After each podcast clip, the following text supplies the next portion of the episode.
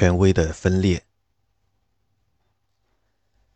随着革命的不断发展，一些能够互相匹敌的政治力量开始出现，而这些组织本身及其人事结构都是由国民议会创制，或以国民议会为范本。其中三种力量给革命政权带来了巨大麻烦：国民自卫军、巴黎的街区议会和群众爱国协会。国民自卫军最初由市政政府于1798年夏季试图在混乱的局势中维持秩序而建。危机一解除，国民自卫军成员便把大量时间花在操练上。他们身着盛装，扛着军旗，伴着音乐和鼓点齐步走。为各种爱国活动提供仪式感。几乎在每个地方，其主要组成人员都是中产阶级家庭的年轻人，因为只有他们才有操练的闲暇和购置装备的闲钱。的确，1790年6月，国民议会颁布的试图规范近年成立的各种应急民兵组织的法令，明确规定，只有积极公民可以参与国民自卫军。自卫军小队以居住地划分。有时也根据年龄划分，男青年和年长的男性居民分别有各自的小队。最初只有相对较少的成员配备了火器，大部分人装备的是佩剑、老式狩猎装备和形状各异的农具。但在危急时刻，政府会为他们分发武器库中的火枪，而这些火枪在后来很少交还政府，所以很多小队都积累了数量可观的武器。到一七九一年，由于谣传会有一系列外敌入侵，小镇瓦雷纳和周边城镇都储备了充足的武器。这样，这年六月，当国王试图经过此地逃跑时，城镇领袖便能将他抓住，并向其展示城镇令人惊叹的强大武装。随着时间的推移，很多国民自卫军连队变得极其激进。并不是所有的居民都拥有持续定期参与政治活动的意愿，而国民自卫军中充斥着那些信仰自由精神的最虔诚的民众。凭借着对爱国事业的强大信念和装备的武器，他们自封为革命的先锋队。不管是否有理论上的上级市政政府的支持，他们都对从前的权贵阶层或其他真正的或是假想的革命敌人虎视眈眈。国民议会的研究委员会收到了来自市政政府的数不清的投诉。国民自卫军成员拒绝服从他们的命令。有些时候是因为私仇，旧制度时期的权力斗争延续到了市镇领袖和国民自卫军指挥官之间。在布列塔尼，一些连队单方面进军乡下，攻击住在乡下的贵族和可疑的教士。在凯尔西，他们发起了一系列针对城堡的侮辱活动。直到被市政政府制止。在朗格多克，国民自卫军内部根据宗教信仰分为两派，更加激进的新教徒连队和亲天主教的连队矛盾频发，有时甚至演变成武装对抗。早在1789年11月，司令部部长已对国民自卫军的我行我素提出了抗议：“我无法让国民自卫军服从命令，也无法命令他们遵守法律。”更无法以足够的武力去压制他们。在巴黎，国民自卫军的产生过程有些许不同。正如其他地方一样，巴黎的自卫军成员最初是出身于中产阶级的志愿者。律师科尔森和编辑吕奥每周都会为他们提供几次志愿服务。但是，鉴于代表们希望在巴黎，也就是他们所居住的地方，维持秩序和法律。国民议会尤其留意对巴黎各联队的控制。国民自卫军的首任司令官拉法耶特侯爵，本人就是一名代表。总体而言，自卫军可以指望他来与议会进行密切合作。除了志愿者，拉法耶特还招募了一批长期以来仅对他个人忠诚的职业雇佣军。从1789年秋到1790年，年轻的指挥官指挥着自卫军。马不停蹄地在城市各处镇压骚乱和调查可疑的反革命活动。然而，随着时间的推移，当民主的冲动触及很多其他机构时，巴黎的民兵组织也受到了影响。国民自卫军成员被允许选举他们自己的军官，所以政治活动就可能成为军官选举的考量因素。很多当选的军官参与了周边地区的活动，并鼓励部下更激进和更独立。一七九一年四月十八日，发生了戏剧性的违抗军令的一幕：国民自卫军成员抗拒了由拉法耶特直接下达的命令，阻止路易十六全家离开杜伊勒里宫。另一个巴黎的机构在革命开始之后展现出了更强的独立性，那就是六十个街区议会。作为三级会议的基层选举机构，他们在选举结束后拒绝解散，并迅速自立为基层民主的核心机关。在1789年到1790年的权力真空期，他们承担了一系列社区功能，并有效的运行，包括食物供应、市场和取水池的运行。以及对慈善机构的管理，他们也直接监视着可疑分子和反革命分子，并很快开始与市政政府和拉法耶特本人争夺在本街区组织起来的国民自卫军队伍的指挥权。一些街区的领袖们发展出的那套人民主权理论，比法国其他地区走得更远。他们开始推行直接民主的概念。一七八九年九月。在关于皇家否决权的辩论中，一些街区展现了他们的强硬政治立场。其中两个街区议会提出，除非经由街区讨论，否则国民议会不得做出最终决定。一些街区的领袖开始攻击消极公民的观念，并开始支持男性公民的普选权和加入国民自卫军的权利。1790年春，他们试图组建一个更加独立也更加民主的中央委员会。而这个委员会将对官方的巴黎市政府的权力产生威胁。最终，在五月，国民议会试图通过完整重组街区管理机构来制止这种无法无天的行动。这六十个街区被拆解替换成了四十八个区，并从此仅仅承担选举职能。国民自卫军仍然由旧有街区负责组织。这使得新成立的区很难对自卫军进行有效控制。在一些情况下，国民议会似乎有意对街区进行不公正的划分，将激进街区的中心打散，使之与更温和的街区合并。但是在持续到1790年春天的行政混乱中，这种街区独立的精神迅速在新区中卷土重来。区议会很快就变得像不复存在的街区议会一样。经常集会，但并不仅仅以选举为目的，并选择了强硬的政治立场。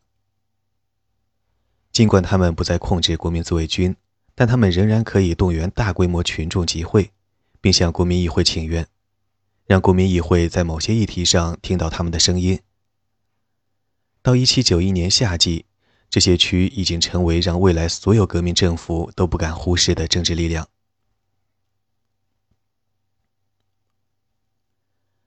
很多加入了国民自卫军的人也会同志同道合、致力于支持国民议会和新宪法的人一起定期集会。其中一些组织十分松散，例如那些在巴黎和其他大城市咖啡馆里碰面的群体。巴黎人吉塔尔·德·弗罗利拜恩形容他自己是巴黎普罗可布咖啡馆的一名成员。他在那里参加定期集会，讨论政治活动，有时也起草请愿书。或派遣代表团与议会代表见面。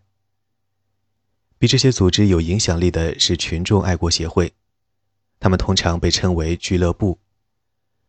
其中的一些俱乐部与旧制度下诸如共济会和读书沙龙有关联，还有一些可以追溯到1788年秋天在城镇中动员起来的政治团体。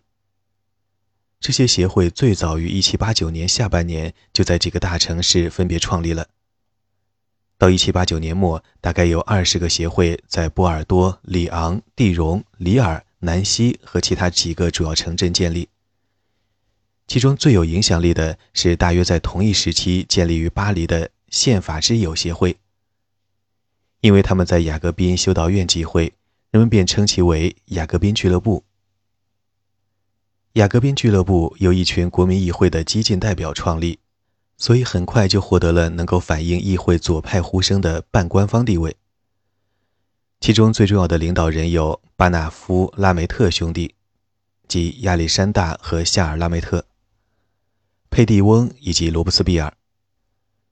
俱乐部的最初成员就有来自三个等级的政见各异的代表。很快，巴黎雅各宾派的做法启发了各省类似的爱国协会的创立。这些新创立的爱国协会也很快与雅各宾派建立了稳定的通信往来。截止到1790年末，超过300个类似组织宣告成立；到1791年6月，数量超过了800个。在国家的每个省份都至少有一个类似组织。尽管巴黎的雅各宾派是其中最负盛名的，但他在革命最初的岁月并不能做到像后期那样占据主导地位。来自外省协会的信件表明，他们和许多在国家各处的其他协会交换信件和演讲稿，创立了一个稠密而权力分散的思想理论的通信网。波尔多、图卢兹、马赛和普瓦捷是通信网的几个中心。在这些地方进行的讨论，成了附近小城镇俱乐部的范例。与经常成为其盟友的国民自卫军一样。俱乐部由城市精英主导，会费维持在相对高位，也只有那些生活相对舒适的阶层才拥有参加定期聚会的闲暇时间。为了履行民主的承诺，他们会将内部讨论向群众公开，所有居民，包括女人，都被邀请坐在旁听席或讨论室外的其他地方，列席整个议程。在波尔多。有数目固定的非俱乐部成员称自己为旁听席的固定成员。工匠、小店主以及士兵们似乎也规律地参加雅各宾派的讨论，并在期间发出喝彩或嘘声。俱乐部成员认为，俱乐部的中心目的是支持由国民议会起草的宪法。1791年夏天以前，他们几乎从未站在过国民议会的对立面。另外，大部分俱乐部都承担着一定的教化功能，他们订阅了一大批报纸供成员阅读，并讨论最重要的法令。许多俱乐部也向农村传播新的思想观念，传播简化的法律条文，并将法令文本用当地的土语和方言进行解释。通过这些方式，俱乐部帮助新形势下处于学徒阶段的普通民众转向了民主和革命。正如国民自卫军的发展轨迹一样，随着时间的推移，群众协会的政治立场也变得更为激进。最初，巴黎的雅各宾派吸纳了一大批政见各异的爱国代表，其中包括温和派的拉法耶特和塔列朗。但到1790年中，他们开始吸纳很多非代表成员，这其中的很多人更加热切地支持革命，而对温和派立场愈加不耐烦。内部会议越来越充满激情而又嘈杂不已，其中很多参与者逐渐转向更加民主的立场。在这种情况下，大部分温和派代表离开了俱乐部，或选择不再参会。同样的激进化趋势可以在很多附属的外省协会中发现。一七九零年也见证了很多更加温和的俱乐部的创立。其中最令人注目的，很可能是八九年俱乐部。八九年俱乐部由一群具有影响力的代表和杰出学者组建，其中包括拉法耶特、米拉波、伊曼纽尔、约瑟夫·西耶斯和哲学家孔多塞。比他们更幼的是1790年创立的保王派俱乐部，该俱乐部自觉地站在了雅各宾派的对立面。到1791年中。大约有五十个保守俱乐部在全国各地成立，他们以巴黎的王政派为例，取了诸如“国王之友”“和平之友”之类的名字。这些俱乐部在支持宪法的同时，也寻求更为精英主义的政治路线，并试图加强国王的权力。然而，大部分这样的组织很快便在群众示威和怀疑他们具有反革命倾向的当地政府的压力下被迫解散。其他甚至比雅各宾派更左的俱乐部也在巴黎成立了。真理之友俱乐部从一个更早的半秘密社团社会俱乐部演变而来。他们最初在皇家宫殿的右偏殿碰头，并将城中很多激进的学者聚集在一起。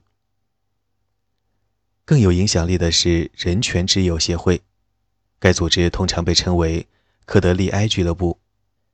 继承了在1790年被国民议会废除的科德利埃街区议会的衣钵，将城中很多最激进的记者和政治人物聚集在一起。他的几位成员，乔治·丹东、卡米尔·德穆兰、让·保尔马拉、弗朗索瓦·罗伯特、路易斯坦尼斯·弗雷龙、法布尔·戴格朗汀和皮埃尔·加斯帕尔·肖梅特。将成为之后国民工会的恐怖统治时期的领袖。和雅各宾派不同的是，没有一个科德利埃俱乐部的成员担任国民议会代表，所以最初这个机构与立法机构没有直接的联系。因为其成立初衷就是反对国民议会解散街区的法令，所以他们从未和雅各宾派一样对议会一直毕恭毕敬。他们认为自己最重要的使命是让人权宣言得到充分实现。如果所有人在法律面前一律平等，那么所有人都应该有投票的权利，而不仅仅是那些拥有财产和缴税更多的人。如此说来，国民议会起草的宪法有着严重的缺陷。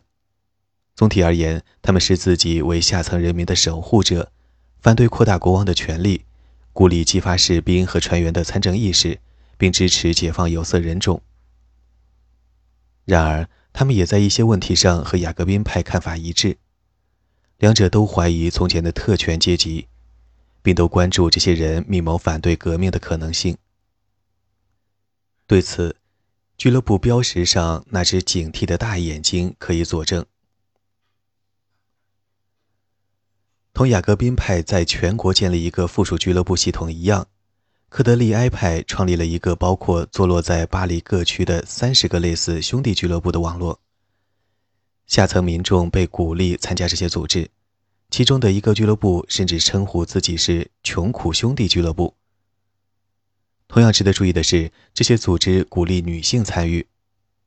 科德利埃俱乐部自己就鼓励女性参会，并经常让女性发表演说。由科德利埃派成员弗朗索瓦·罗伯特。和他的记者夫人路易斯·盖拉里奥所大力支持的两性兄弟俱乐部，赋予女性成员同等的待遇，如发言权和担任职务的权利。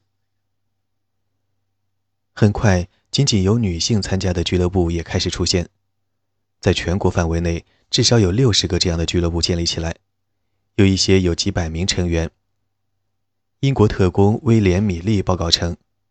城市各个街道上都有女人聚集并讨论政治议题。尽管罗莎莉·朱利安受到了1789年动荡和喧嚣的惊吓，但她很快就适应了新的民主文化，坐在制宪议会的旁听席中，并参加她所在阶层的会议。他也和两三百名妇女一起参加雅各宾派的讨论，他们中一些人为了有位置坐，提前三个小时赶到会场。随着1791年到1792年声势浩大的街道游行的发展，他的激情不断高涨。到1792年夏天，他已经完全被政治吸引了。国家事务，他写道，是我心中所系，我所思考、所梦想、所感受到的，都是他们。很多女性现在找到了新的职业方向，革命记者和作家。的确。在这段时间，能看到越来越多的女性作者出版书籍、发表文章、制作宣传册。奥兰普·德古热是其中最为激进者之一。在1798年之前，他是一位小说家和剧作家。德古热采用自由平等的内在逻辑，写成了《女性与女性公民权宣言》，希望帮助女性走出困境。他有力地控诉了男性向女性施加的无休止的暴政，宣称。女性生来也将一直和男性一样享有自由，并与男性平等，所以他们应当享有投票权，应当按照他们的能力获得荣誉职务，担任政府官员的权利。还有一些作家，包括孔多塞侯爵，质疑女性是否如同西方文化长久假设的那样，天生处于弱势地位，或是仅因为她们没有受过和男性相同的教育而处于弱势。诚然，只有很少一部分受过教育的女性才要求女性普选权给予男性一样的政治平等权，大部分仍愿维持某种程度的有性别划分的等级关系。然而，母亲和妻子们关于平等的继承权、财产权和对孩子拥有同等教导权利的呼声不断高涨，这是另一种自由和平等观念传播的证据，也是在社会各领域出现的质疑权威的表现。群众爱国协会、街区议会和国民自卫军等堪称平行势力的团体在这一时期十分活跃。他们曾一度是革命的坚强后盾和精神起源，在此刻逐渐演变为动荡和分裂的源泉。当能言善辩的雅各宾派变得激进，当科德利埃俱乐部中的兄弟情谊以及兄弟般的男性和女性社会团体日益风行，国民议会中的大多数代表感受到了越来越大的忧虑和不安。很快。这些团体的监察职能扩大到国民议会所通过的法令本身。一些法令被称为极大谬误，虽然还没有被称为反革命的产物。这种相互猜疑，到了1791年国王出逃时，就演变成了公开的对立。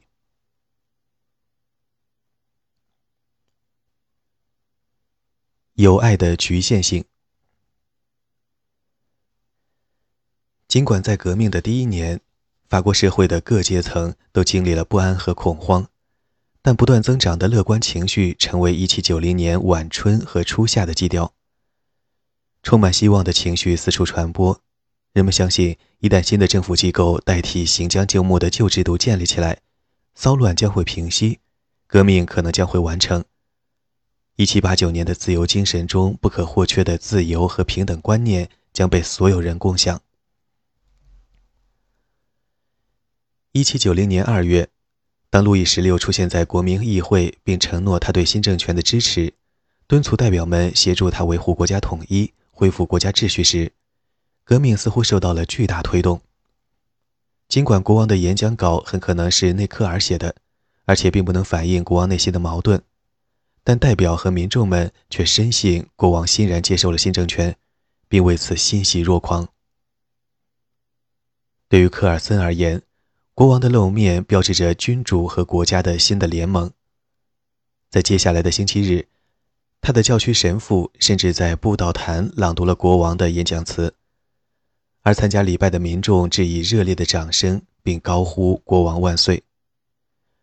我为人民的喜悦而喜悦，吕奥写道，也为我们即将友爱和睦的共同生活，所有仇恨在和平统治中烟消云散而喜悦。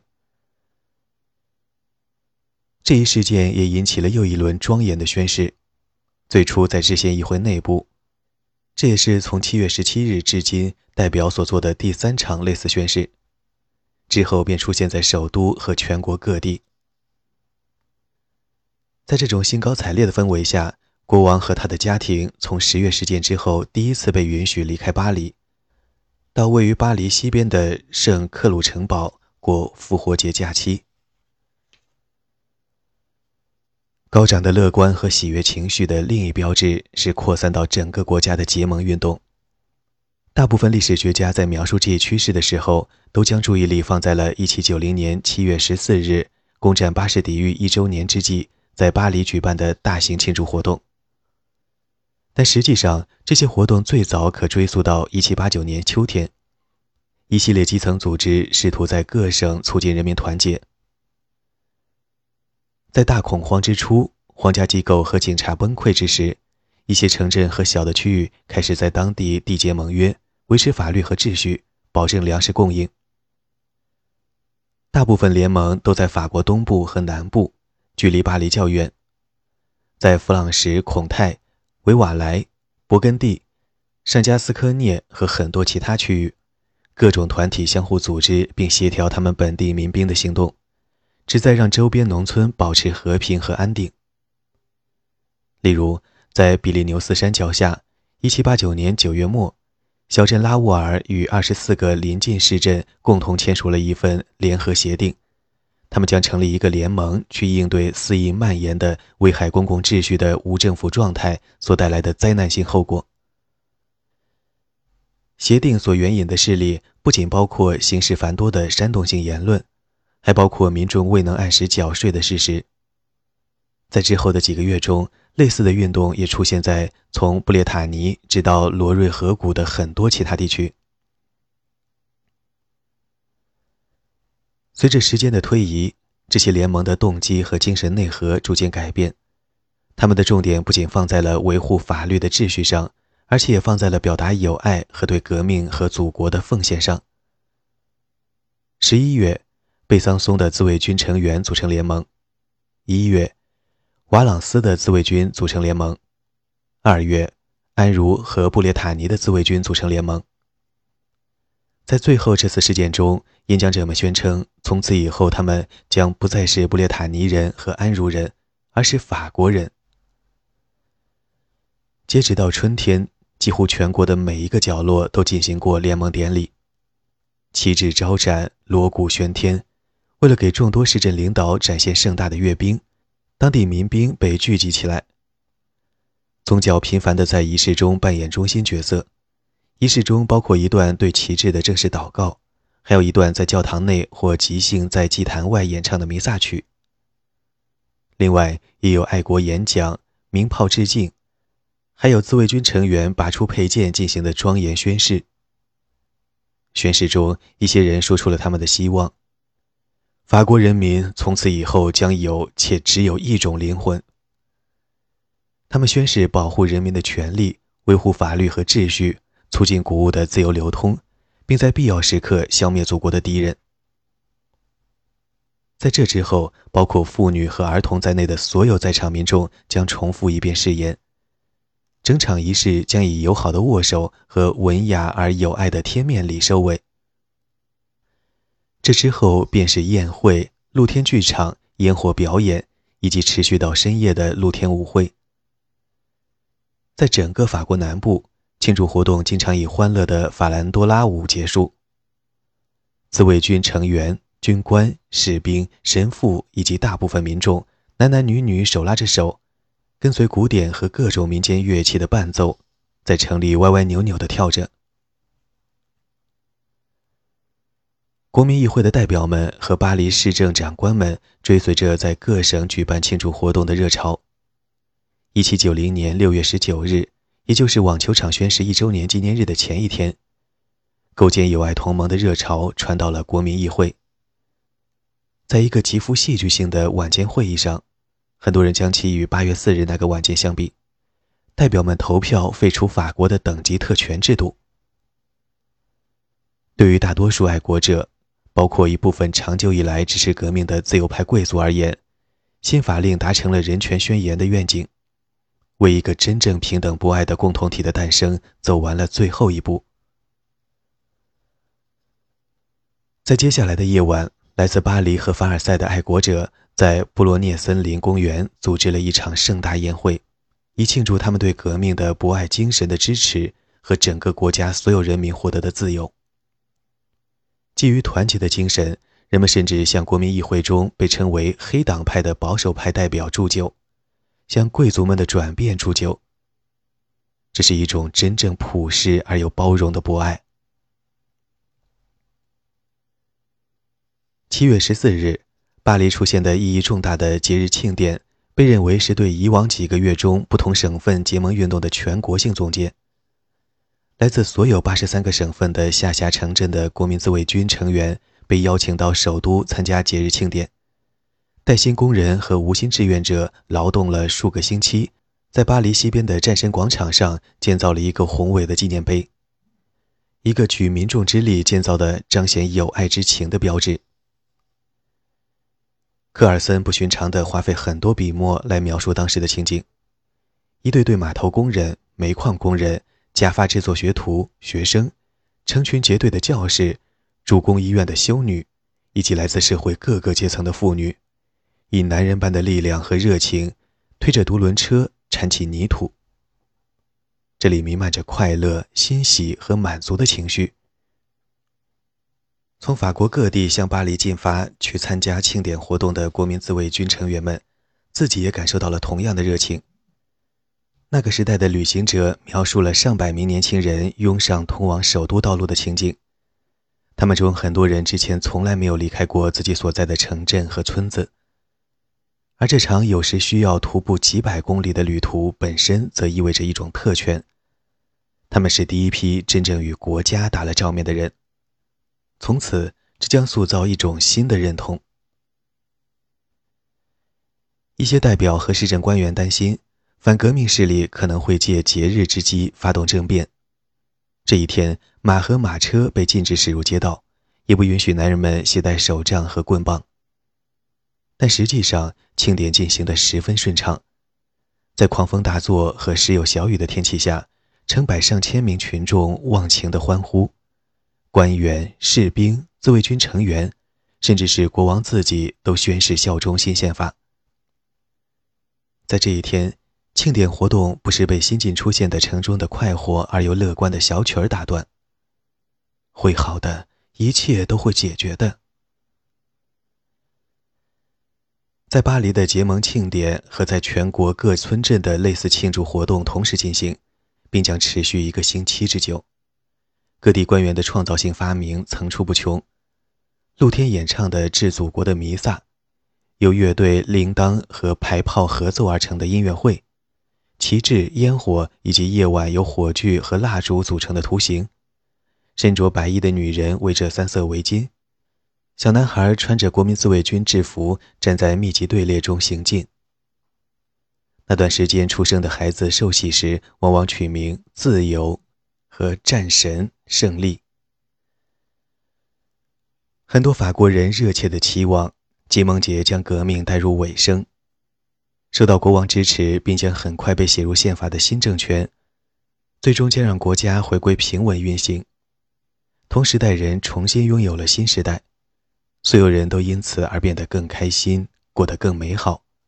国王、天主教和旧贵族在新政权中也将有一席之地。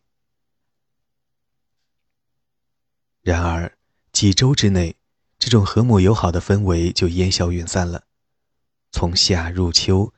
最初几个星期以辩论为特色的国民议会，充满火药味的政治斗争将会加剧。很多重要问题亟待解决，国家债务、新货币形式和教会组织尚未确定，军队缺乏组织纪律，农民持续拒绝缴纳税款和地租。